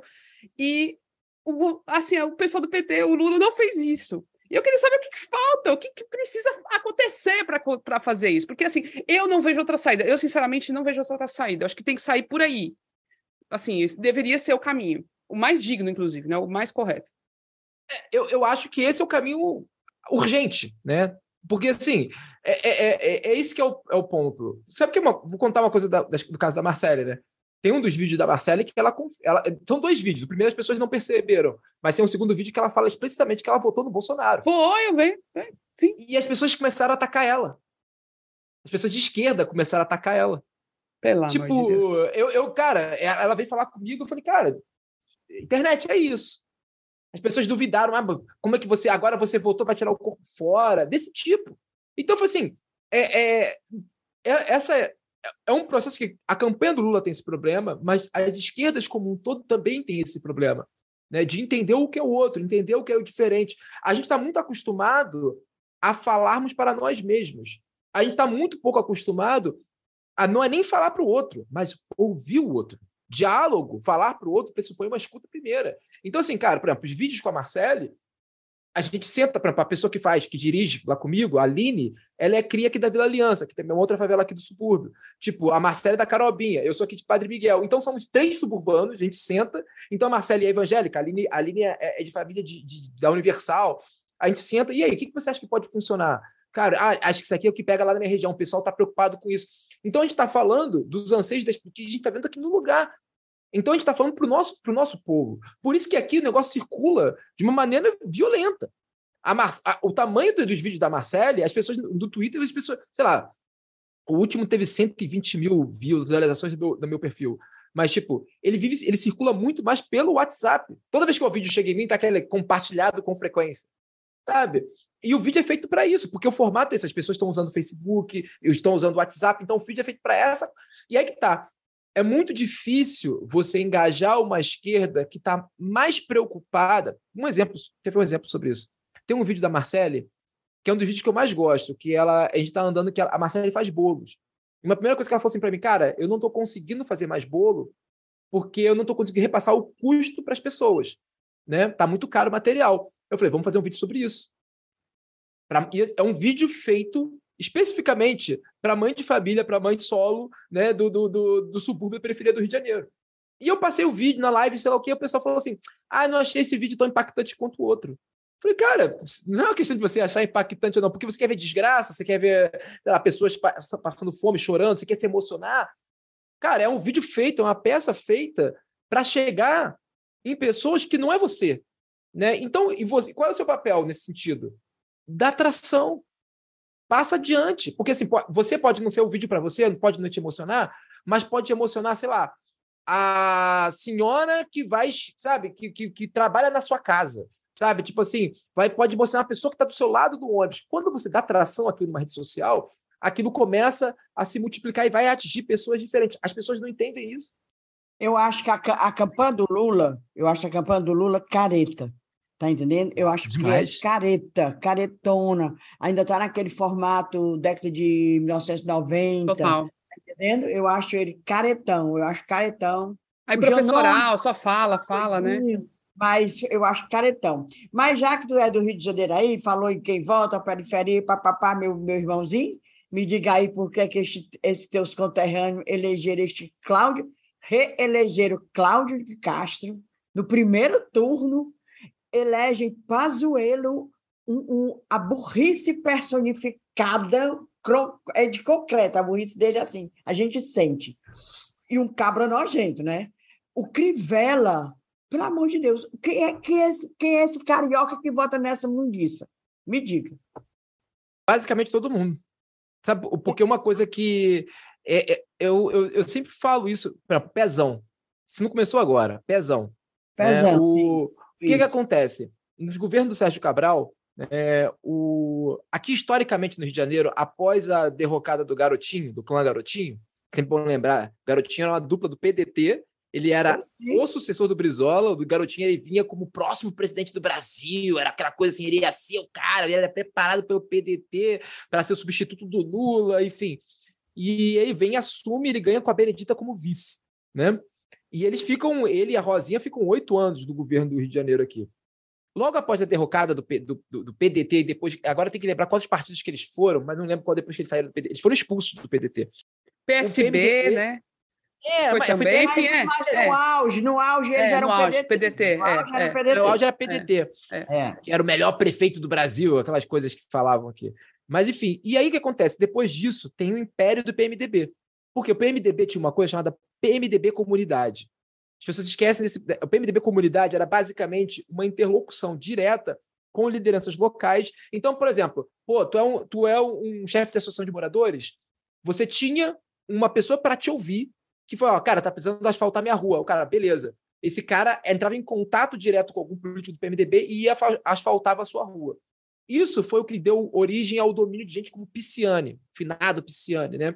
O, e serviu de base de, de sustento para o Sérgio Cabral. O que, que o Sérgio Cabral fez ao, ao longo de sua estadia como governador do Rio de Janeiro, sua longa estadia, sua, desse, tipo, sua dinastia? Ele criou um sistema onde o Rio de Janeiro, hoje em dia, basicamente, ele depende exclusivamente, ele assim, você depende exclusivamente do, da máquina pública. Então, por exemplo, você para se internar no Hospital do Rio de Janeiro, você depende de, você não vai conseguir direito, sabe qual é? Chegar no hospital e, e, e, conseguir uma internação. Você tem que ter. Uh, o Crivella, Crivella chegou até a viralizar com isso, quero falar com a Márcia. Né? Ele criou isso como um sistema, um, sistema da prefeitura dele. Ou seja, ele começa a adiantar. É, ah, você quer se internar? Você quer bater um raio-x? Fala, tem uma assessoria aqui, tem uma pessoa que vai fazer isso por você. Existe todo uma, uma, uma, uma, uma rede de pessoas que fazem isso. Essa rede, basicamente, é uma rede de sustentação do poder, porque dá capilaridade aos políticos. E, em paralelo a isso, elas vão caminhando com as igrejas. Então, por exemplo, a periferia da cidade, isso para não falar do crime organizado, porque também tem um peso nessa história, né? Milícia, isso que eu ia colocar, as milícias, tem, né? Tem um peso. Muito mas eu, Sim, é, o, o maior problema, por exemplo, eu não, não falo, não falo muito disso, né? Como é para é fora do Rio de Janeiro, mas enfim, a questão das milícias é um pouco diferente do que as pessoas imaginam no geral. Por exemplo, a Carobinha, onde a Marcele mora, é uma, é, né? Dizem que é no segundo boatos. Talvez seja, ou, talvez é, seja. Boatos, é. Estou dizendo que sim, né, que não, né? E, e, aqui onde eu moro também dizem, talvez sim, talvez não. Então, assim, existe possibilidade de ação de esquerda. O problema é que essa possibilidade de ação de esquerda, ela, mais uma vez, ela vai de encontro à, à maneira como as esquerdas habitualmente atuam aqui no Rio de Janeiro, que é basicamente, vem um, são aqui, do lado tem o bairro, maior bairro, maior, o maior, maior bairro da cidade, que é Campo Grande. Eu moro no segundo, terceiro maior. Campo Grande tem 320 mil pessoas. É maior que muita cidade do Brasil. Né? Campo Grande, a zona sul inteira do Rio de Janeiro cabe dentro de Campo Grande. Todos os bairros da zona sul cabem dentro de Campo Grande. Quando você vai olhar para a esquerda carioca, você vai ver que a, a concentração da maioria dos políticos de esquerda são da zona sul. Isso é um problema histórico na cidade. Né? É que eles não estão aqui no subúrbio, eles não estão na periferia, eles estão em algumas específicas. A Maré tem alguma entrada, né? Tipo, a Rocinha tem alguma coisa, mas assim, por exemplo, em Antares, Santa Cruz, Vila Aliança, você tem muito pouca presença de políticos de esquerda, tradição, essa, essa tradi uma tradição de políticos de esquerda atuando. Então, isso faz com que essa população esteja cada vez mais apartada da política de esquerda, dos políticos de esquerda, e, ao mesmo tempo, muito dependente desses políticos que vão. É o cara que vai conseguir internação, no, no hospital, é o cara que vai reformar a UPA, é o cara que vai reformar a pracinha. Então, esse tipo de sistema, quem é que tem acesso a esse sistema, quem consegue dar, alimentar esse sistema é que se elege no Rio de Janeiro. Então, por exemplo, Pazuello surfou nisso. O orçamento secreto foi, ó. Aqui, tipo, o Cláudio Castro, mesma coisa. Aqui, todo aquele escândalo que foi que denunciaram, cansaram de denunciar o Cláudio Castro, aquilo ali era cabo eleitoral, né? É o básico. É a cabo eleitoral. É. E o Rio de Janeiro, enquanto não conseguir quebrar essa lógica, e eu, eu, acho difícil, porque essa lógica só, consegue, só pode ser quebrada de dentro, né? Ele nunca vai mudar isso. O Rio de Janeiro ele precisa ter um presidente que vai romper, um presidente e um prefeito vão romper essa lógica. Enquanto isso não acontecer, vai continuar. Porque assim, esse sistema, durante muito tempo, também foi um sistema que auxiliou o PT. Né? A aliança clássica do PT com o PMDB no Rio de Janeiro vinha disso, uma aliança histórica. Né? É só ver, por exemplo, o Eduardo Paes, que era do PMDB, que era, era preparado para perdeu a vaga para Simone Tebet, né? Tipo, o, o Eduardo Paes, o sonho dele era ser o, o, o candidato a presidente do, do, PDT, do PMDB mais votado da história, né? Foi a Simone Tebet. Simone Tebet. Orlando, deixa eu trazer de novo esse papo sobre o Rio. Eu super me interesso, sempre quis entender melhor da política daí. E haja episódio, né, para poder haja, entender. Haja, dá um episódio todinho. É, agora eu queria voltar à discussão para esse factual e porque a gente está vendo nesse início de campanha de segundo turno, né? É, a gente começou assim com um gosto de gás nessa coisa religiosa, guerra santa, maçonaria, canibalismo, cacete, né? Um, uma discussão muito moral e de costumes. Tu acha, tu não acha que essa essa guerra é uma guerra perdida para a esquerda? Nesse ecossistema midiático, como as coisas funcionam, como a informação circula, tu não acha que a gente, mesmo tentando é, é, pautar é, reagir. Isso não é uma guerra perdida para a gente, não, uma cilada. Então, por exemplo, a coisa da maçonaria foi um golpe forte. Eles sentiram e sentiram bastante a coisa da maçonaria e continuam sentindo. Continuam sentindo, ótimo, porque. Que ótimo te ouvir. É, não. Parte. O, o Cramunhão está hoje respondendo. Que é isso, que baixaria, foi, de, foi de, é, desencavar uma visita minha de 2017 tá? É, ele tá falando. Mas não dele. só isso, viu? Ó, não só isso. Teve a história da maçonaria, teve a entrevista em que ele fala do aborto da mulher, que ele sugeriu o aborto do Jair Renan para a mulher. Tem essa história dele dizer que toparia comer índio. É, foi muita coisa, né? Foi. Envolvendo costume e moralidade. É uma sequência. É. Então, é, aí, eu acho, é o que eu acho que é o seguinte: a, a eleição. É, isso está acontecendo uma coisa que não aconteceu em 2018. Tem um processo que eu chamo de uma teocracia difusa. O Brasil, hoje, ele vive uma teocracia difusa.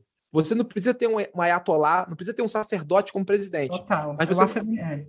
é. mas você, não vai, você nunca vai ter um presidente. É, é isso, a gente tem que ser realista. Que vai chegar assim, cara, Brasil acima de tudo e Exu acima de todos. Sabe qual é? Aqui, aqui somos a favor do aborto. Você nunca vai poder ter um presidente assim, num, num futuro próximo, você não vai conseguir ter isso. Na Argentina, a, a, luta pelo aborto da Argentina é uma luta histórica de 20 anos, as pessoas estão lá fazendo trabalho de base, sei lá o quê. Aqui a gente não tem isso. Né? O, quer dizer, não, gente, deixa claro, temos, tem muita gente boa que trabalha com isso. Estou falando um, um, esforço do Estado nisso, né? Não estou falando que não tenham pessoas que militem, que, que atuem nessa cola. Tem muitas, muitas amigas minhas que, se me ouvirem falar isso, vão querer me matar, né? Mas o, o, o que eu tô, o que, o que, que acontece? Nas, nos últimos meses, eles criaram uma ideia de uma guerra santa. Bolsonaro passou a ser pintado como o capitão de uma guerra santa contra o diabo. Te fala assim, cara, eles investiram muito nessa imagem, inclusive a Michelle teve um papel crucial nessa imagem, né?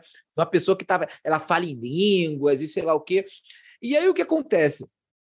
Esse vídeo, que é um vídeo antigo, né? Esses vídeos do Bolsonaro também que são vídeos antigos, se há pouco tempo eles passariam batido, hoje eles não passam mais. Eles sensibilizaram o seu próprio público para que se incomode com isso. Né? Porque, assim, os mesmos pastores que estão do lado dele, que estão com ele na igreja, dizendo: Isso aqui é um homem santo. Esse aqui é um homem santo. Esse cara que tá, vai, vai nos ajudar na guerra contra, contra a besta fera, contra o Lula. Depravação da esquerda, o cacete. E aí vão lá e resgatam esse cara né, numa, numa, numa maçonaria, numa loja maçônica. Né? Eu, aí eu vi as pessoas de, de, de, esquerda falando assim: não, mas fazer isso a gente está descendo no nível deles, porque isso aí. Isso, não é, isso aí não é fake news, isso é expor a hipocrisia desses sujeitos. Eu acho que é importante mostrar essa ideia de os ídolos têm pés de barro. Isso é importante. E aí o que acontece? Quando essa história começou a rolar, é, cara, nos grupos evangélicos que eu monitoro, e eu falando com as pessoas que estão em grupos evangélicos também, assim, cara, não se fala de outra coisa. Os pastores estavam sendo acionados para fazer uma operação de abafa. Não, isso aí é um vídeo velho, sei lá o quê. Só que não se falava de outra coisa. Ao ponto de que o Malafaia passou o dia falando disso. O Malafaia não dormiu falando disso. Sete da manhã ele estava postando. Sabe? Então, assim, é porque eles sentiram. Vai, fala, fala, Mas fala. o meu receio, quando eu pergunto se isso não é uma guerra perdida, o meu receio é que isso vai ter um contra-ataque, vai ter uma tréplica, né? E aí a gente não acaba se lascando, entrando então, nessa seara. Mas, mas então, é, acho eu acho que assim, não é a campanha do Lula, né? Isso foi uma coisa meio que rolou espontaneamente. Foi. Segundo, hum. já está tendo. É, o, que aconteceu já por veio, já vindo. O que aconteceu, é. por incrível que pareça, que por conta disso, esse tipo de ataque parou. Tipo assim, por conta desses, dessa, dessa Bolsonaro na loja maçônica, nos últimos três, dois, dois dias, hoje eu tenho que ver depois agora, mas, tipo, nos últimos. Porque eu tenho, faço, faço no fim do dia, né? Vou ver as coisas no fim do dia. Tipo, é, eles tinham parado com essas. Já vi que já voltaram, alguns já voltaram a publicar essas coisas, mas durante dois dias eles pararam de publicar isso. Por quê? Aí, o Malafaia, quando fazia o vídeo gra... é, defendendo o Bolsonaro, ele falou: não, porque a questão aqui não é religiosa. O presidente tem que ser, ir em todos os lugares. Ele, é, ele não é o presidente de uma religião só. Concordo. Todos nós concordamos com isso. O problema é que vocês falam que não. Porque o problema para vocês é o Lula e no candomblé. Né? Então, assim, quando o Malafaia fala isso, depois, logo na sequência, ele vai ter que tentar falar isso de novo, perde uma certa força, sabe? Perde uma certa, uma certa eficácia. E depois, não, porque o problema aqui é corrupção, tem que falar de corrupção. A pauta da corrupção, eu, eu, eu, eu, eu vim monitorando e vim falando muito disso. A pauta, o discurso anticorrupção não, não deu tração para o Bolsonaro nessa eleição. Ele teve que voltar para a pauta moral radical pânico moral para poder conseguir alguma atração no final da, da campanha. Porque, assim, a pauta de corrupção não estava ganhando tração. E eles tiveram que voltar, ainda que momentaneamente, para essa pauta. Aí pensa o seguinte: é... eleição é uma corrida, né? São 20 dias agora, né? São 20 dias só isso que a gente tem. 20 dias para resolver essa situação. Dois dias, a estratégia, dele tava, a estratégia dele estava parada. Eu não acho que vai virar voto. Eu não acho que vira voto. Também não acho que vai que não vai, sei lá, fazer com que pessoas, um número considerável de pessoas deixem de votar nele ou que aumente a rejeição dele. Agora, esse processo que, por exemplo, no IPEC, de diminuição da rejeição do Bolsonaro, ele sofre uma pequena freada. Essa é a minha esperança nessa situação. Sabe? Eu realmente acho que esse é o tipo de situação que é muito difícil a gente sustentar numa uma estratégia oficial de campanha. Agora, como um esforço espontâneo, funciona. E aí vem uma coisa que eu vou falar que eu acho que é, a gente não teve nada com isso. A, a, esquerda não teve nada com isso. A gente está jogando, essa história a gente está jogando com o controle desligado. Porque toda a circulação, toda a discussão sobre se aquilo era satanismo, toda a discussão que realmente chegou nas pessoas, não tinha uma roupa de esquerda nisso. Eram os próprios evangélicos fazendo isso. Então, assim, a gente, tá, a gente passou esse. Eu, eu, tava, eu fiz até a thread hoje aí, deu uma viralizada e falei assim, cara, a gente está preocupado com uma coisa que não está acontecendo. Sabe? Tipo assim, porque os caras que estão influenciando essa história, os evangélicos estão puxando essa, essa treta, pô, cara, isso é coisa de satanás, sei lá o quê, não são de esquerda. É uma galera que estava ali no, no, no, seio do, do bolsonarismo mesmo. Essa informação é melhor ainda, soa mais como música ainda para os meus ouvidos, porque eu, eu juro para você que eu achava que tinha sido um movimento esquerda da galera, sabe? Metendo pau, procurar os posts do Bolsonaro antigo. Quem, quem, Mas... quem, quem puxou, quem, quem deu um chute nesse vespeiro foi o Janones. Sim. Uhum. Janones, aquele vídeo do Janones, foi. que ele lembrou de umas coisas como o tio Chico. Você sabe o que é o tio Chico? Cara, ele falou, eu vi esse vídeo dele e eu não, eu só, só me lembrei da família Adams. É então, mas o tio, tio Chico é um, é um desses memes antigos, memes antigos não, dessas, é um desses vídeos antigos que ele era o suposto, ele era o suposto bruxo que fez o pacto da Xuxa. E ele ah, falava que para você entrar numa loja maçônica, você tinha que sacrificar, fazer um pacto. E aí, por isso que ele pergunta, eu sempre ouvi isso. Cara, o Jadões, ele. dissimulado ali. Eu sempre ouvi isso. Eu sempre ouvi isso. Tem que fazer um pacto, tem a história do tio Chico, né, gente? Mas é isso, é verdade. Então, assim, ele não faz. Ele não, não faz tô dizendo que é, né? Ele fala é. até assim, não tô dizendo que é, mas assim, estranho, né? Esse é, faz de besta. É, ele fazia uma afirmação, cara. E quando ele fazia essa história do tio Chico, eu fiquei. Eu, eu, eu falei, não, ele não foi aí. Porque eu, assim, foi tanta memória acionada na minha cabeça, porque como eu sou aqui do subúrbio, de família de macumbeiro, eu sofria muito assédio das pessoas por conta disso, né? Sofria muito assédio. Então, eu sei dessa história do tio Chico, sabe? Então, assim, isso, isso circulou forte. O Janones deu uma picuda nessa história. Agora, tirando o Janones, tirando o Janones, cara, a galera não, não a gente não teve influência nisso.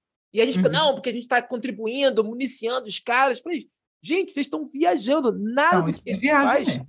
chega nos caras. Nada, nada. Tu acha que a dona Zezinha, moradora de Nova Iguaçu, vai olhar e falar assim: nossa, olha que o anarcofino falando disso no Twitter.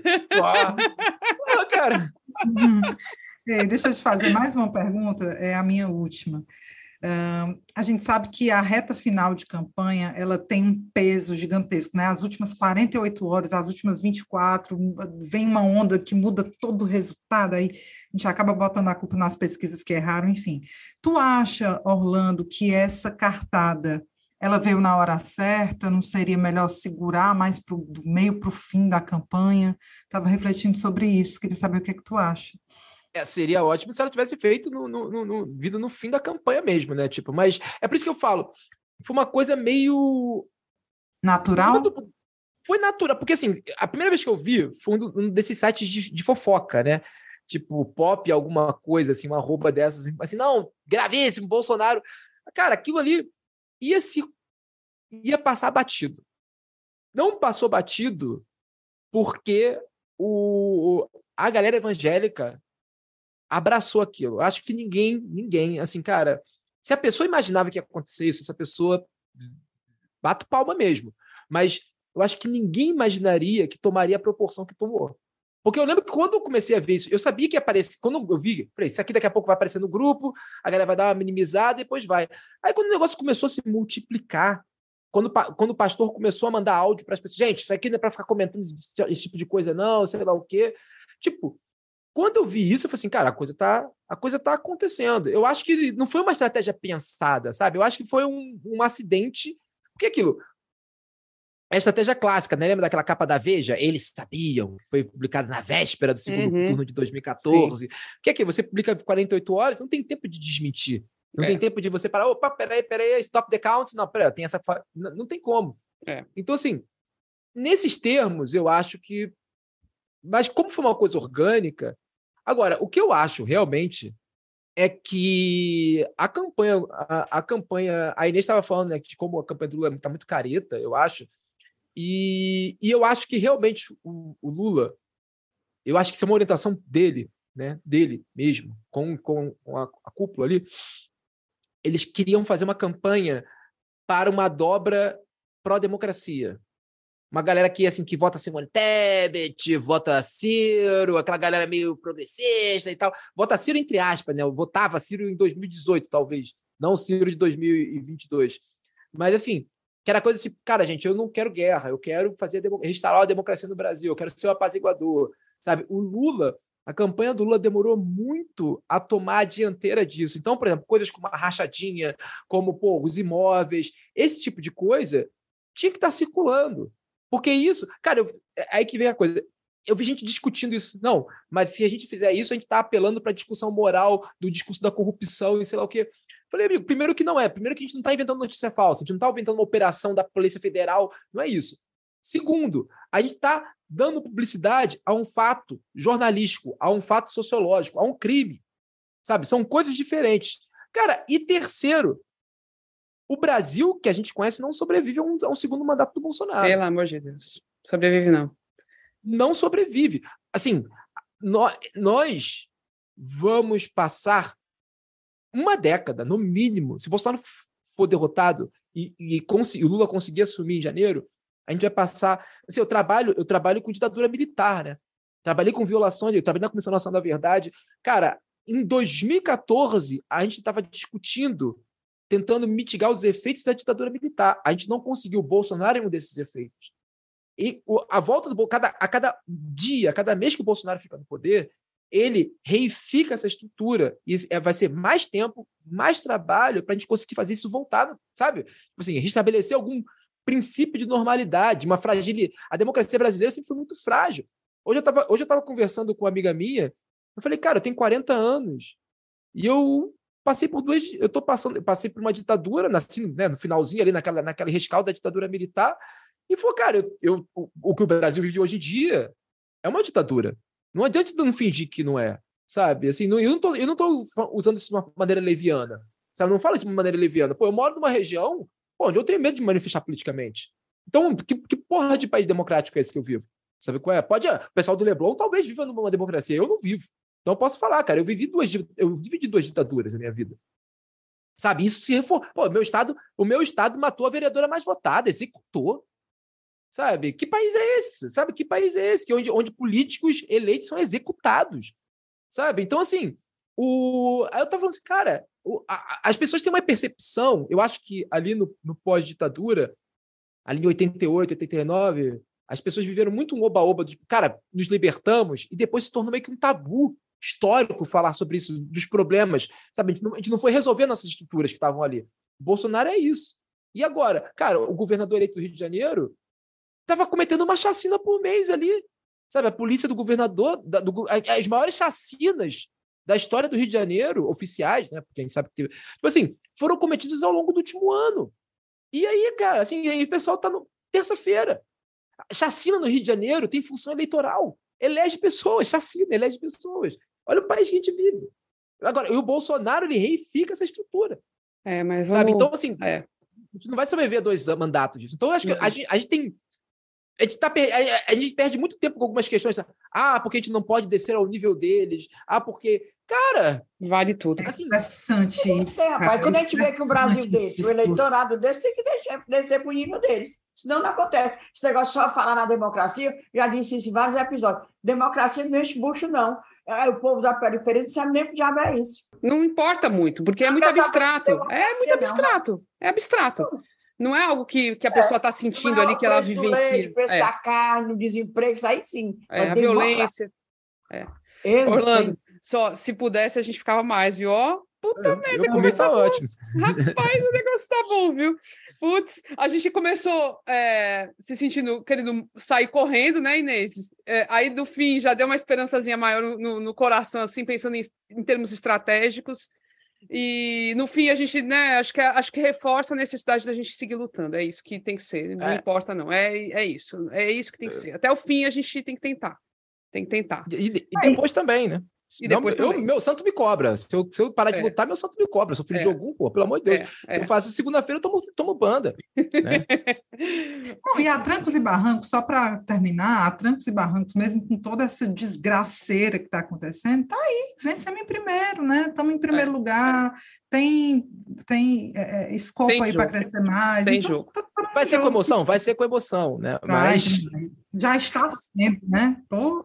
Se precisar de, sei lá, sair do Rio, estamos aqui do Ceará, viu? Ceará. Ah, mas eu, eu, sou da primeira geração de cariocas da minha família. Minha família é toda de Alagoas, Rio Grande do Norte e Ceará, pô. Eu sou é de Alagoas, então. Tu tá confessando o seu parentesco. Tá parentesco, tu é do. Tu é eu tô falando que tem um astrolopiteco aí, cara. Tem um astrolopiteco calheiros aí que é ter parentesco nosso, pô. É. tipo, pô, eu minha família é toda da região. Eu, eu tenho cidadania garantida. Então tá tudo certo. Pô, nossa, cara. Fui... Qualquer coisa. Porque aqui o negócio tá menos grave. Aqui a gente é quase. É uma pô, bolinha mais expandida. O negócio é mais tranquilo. Eu quase fui morar. Eu quase fui morar. Eu quase fui, eu, eu quase fui morar em Fortaleza. Oi, o... rapaz. Teve, teve um concurso para a UFC. Oi! É, só, desculpa, Nosso vou contar essa história. É. Então, era um concurso que eu tinha muita chance de passar. E na véspera, na véspera, eu falei, pô, vou morar em Fortaleza, que maravilha. Nossa, cara, tipo, tava sorrindo de orelha a orelha. Eu quase morri. Eu quase morri por causa de um dente. Por causa de um dente. eu, eu, o, o meu molar, né, ele, ele, ele cresceu por debaixo de um dente. e aí eu tive uma infecção que estava virando uma infecção generalizada. De um dia para o outro, eu acordei com uma cara Caramba. de biscoito, sabe, com a, com a cara redonda, 40 graus de febre. Fui para o hospital, tive que fazer uma operação às pressas de emergência, porque eu não sabia. Muita gente morre por causa de infecção nos dentes. Uhum. Né? É, tipo, sabia, gente. E, e, e, não pegava anestesia. Eu não fiz sem anestesia a operação. Aí eu falei, cara, foi, Não uma, era pra foi um ser. pesa- Não era pra Não. ser, não era pra ser, É. não era pra ser, mas, pô, Isso era no dia da prova?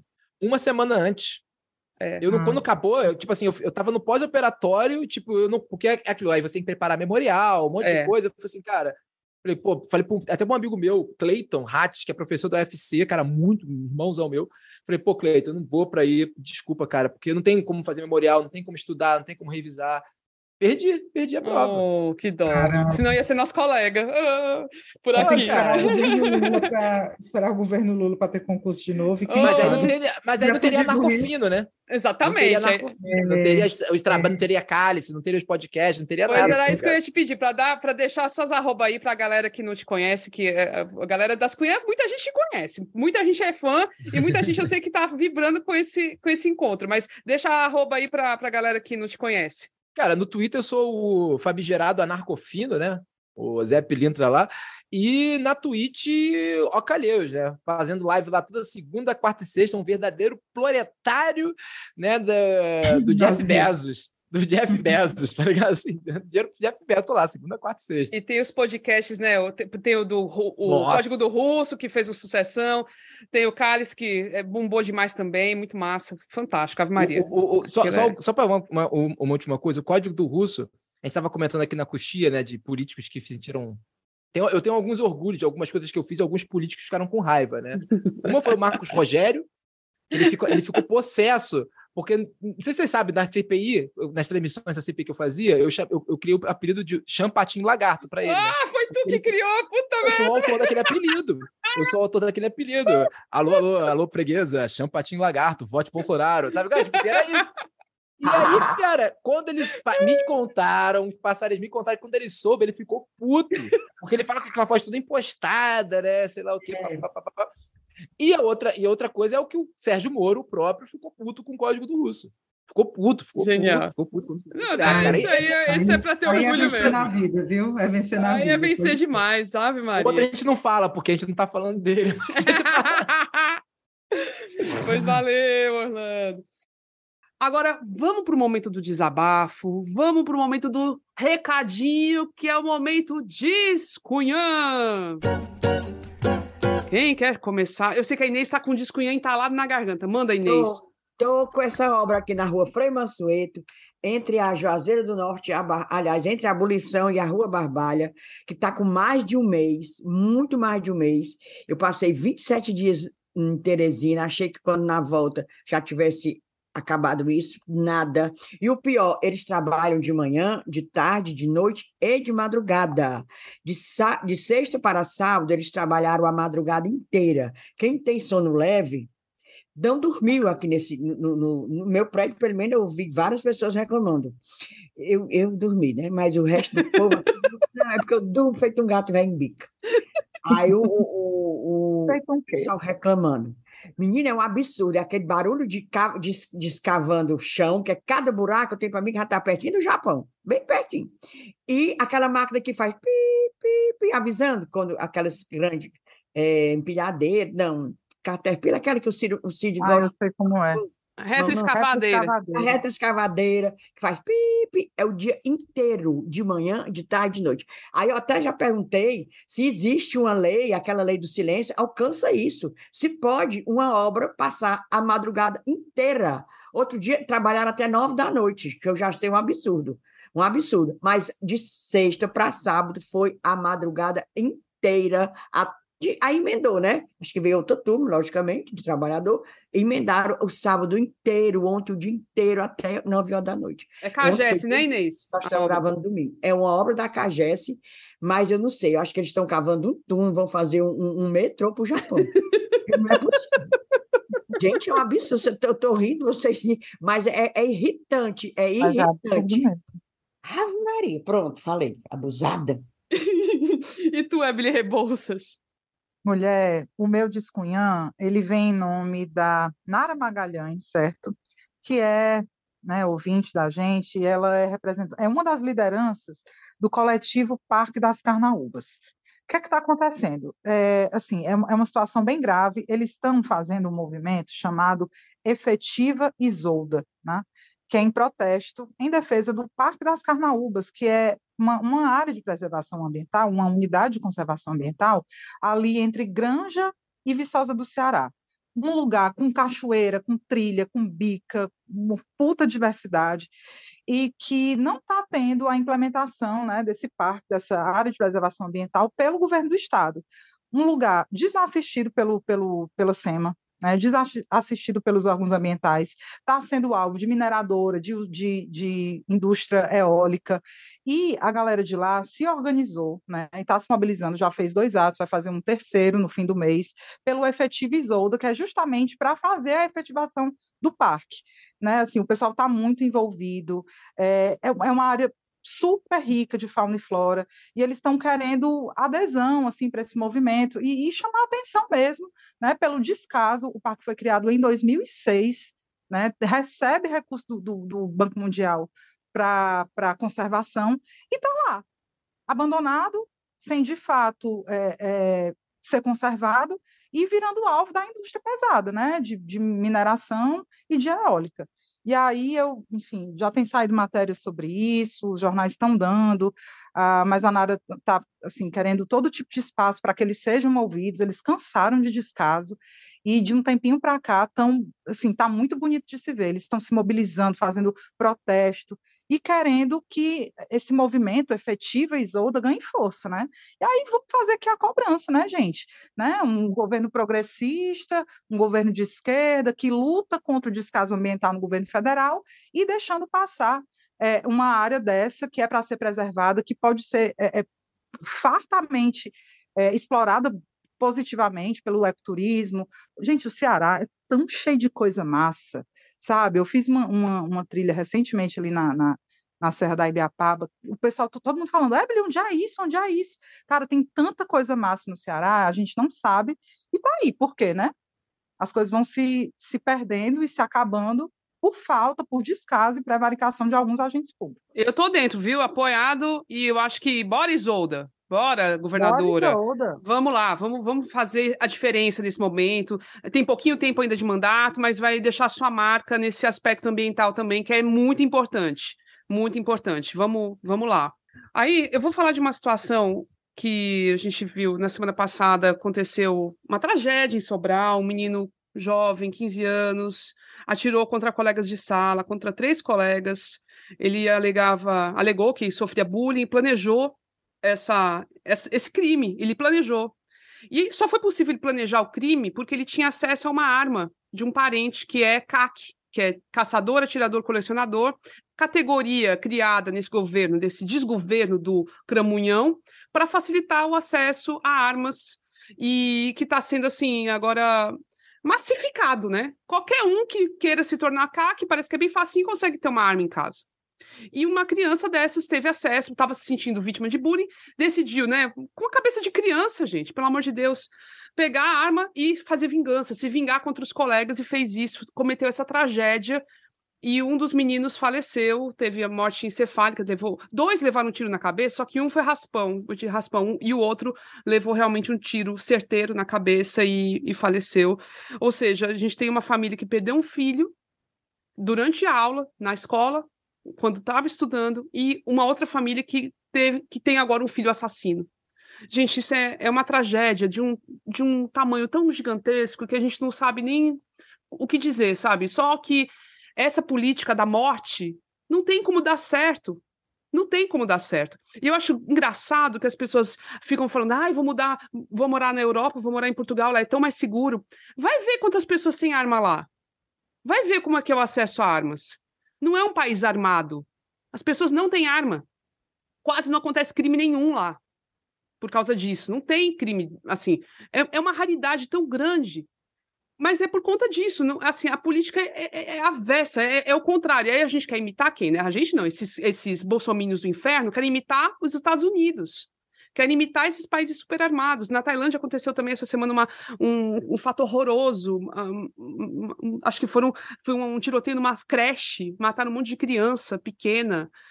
E por, por conta disso, problemas de saúde mental que as pessoas têm, enfim, que não tem tratamento. Aqui também é a mesma coisa, né? Um menino desse provavelmente está com depressão, tem alguma coisa no, que atirou, né?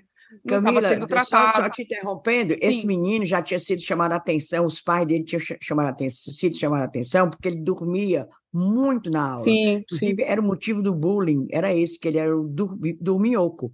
Por quê? Porque varava a madrugada em casa, ah, jogando aqueles jogos violentos. Tá entendendo? Quer dizer, é toda uma cultura de violência.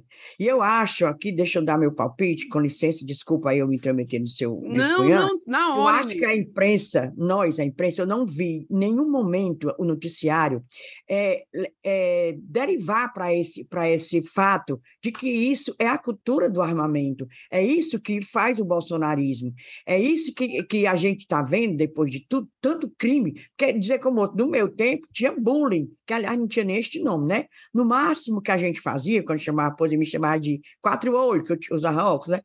Aí, é, Mônica, não sei o quê, a Mônica não, nesse tempo nem tinha Mônica, era, era dente não sei de quê, menino, era, era um bocado de apelido. No máximo que a gente fazia era puxar os cabelos dos outros, né? Isso. Puxava os cabelos, dava, puxava aquele bicho, chulipa, cascudo. Não tinha esse negócio de, de- Agora, a primeira coisa que esses adolescentes pensam é de pegar uma arma e matar. Incentivado por quem?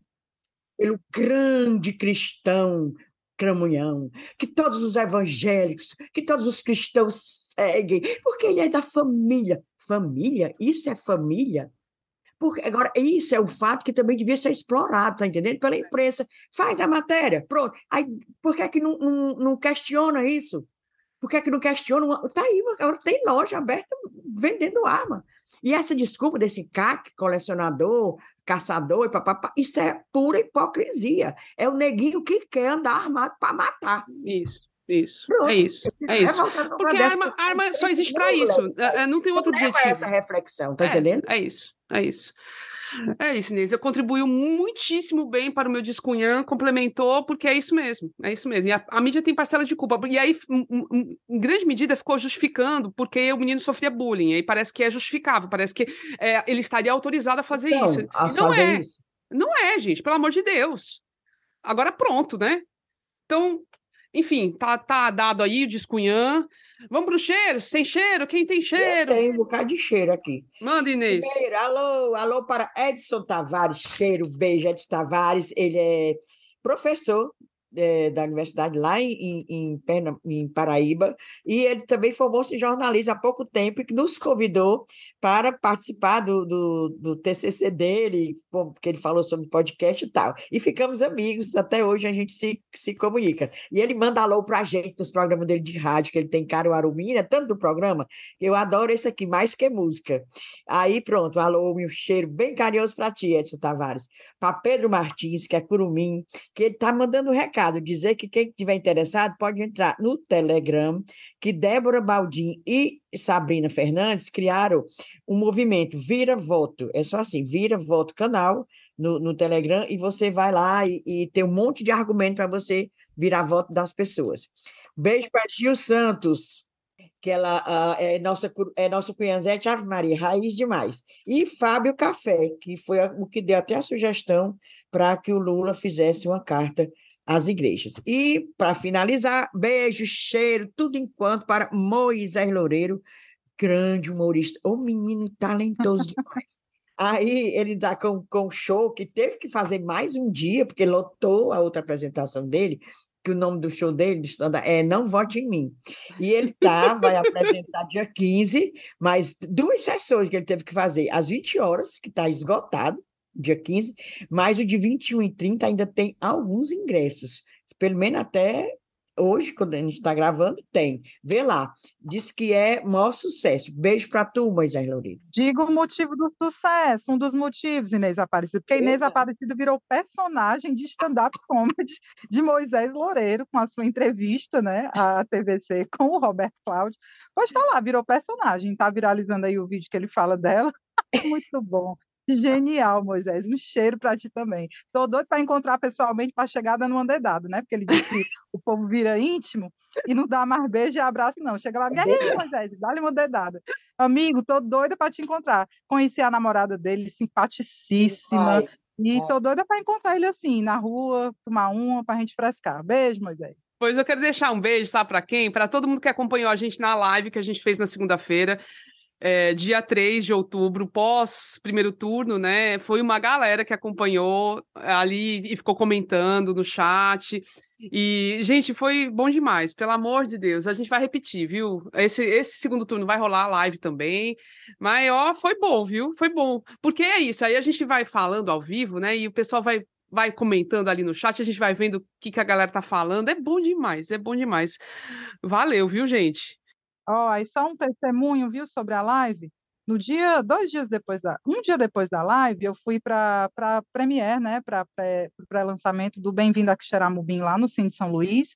E na hora da saída, o elenco ficou batendo foto, a galera estava é, é, lá na frente, batendo foto, conversando com o público. E eu tive que sair logo, porque tinha que voltar logo para casa. E na saída encontrei dois, um curumim e uma cunhazete e Beverly, vamos aqui bater foto. Eu, gente, é, é, me senti mais importante do que o elenco de Bem-vindo a Quixarabubi. Eu falo, meu Deus. E o pessoal disse que assistiu a live, que gostou muito, pedi desculpa pelos problemas técnicos né, que a gente teve, porque a gente não é youtuber, né? Nós estamos ainda arranhando no podcast. E eles falaram que não, mas acontece, foi muito bom. Então, um beijo também para essa galera que estava lá, que falou comigo. E valeu mesmo. A gente vai fazer mais e vai aprimorar, né? Com certeza. Pois é isso, gente. Lembrando que para ajudar a financiar as cunhãs, basta contribuir pelo site apoia.se barra podcast ou pelo Pix para a chave ascunhãspodcast.gmail.com. Na produção do episódio estiveram Inês Aparecida, Ebele Rebouças e Euzinha Camila Fernandes. O apoio nas redes sociais é feito pela empresa Ponto Indie. A trilha sonora é a música Barroada Gagá, da banda Breculê. E é isso, meu povo. Até a próxima semana. Tchau. Beijo. Beijo.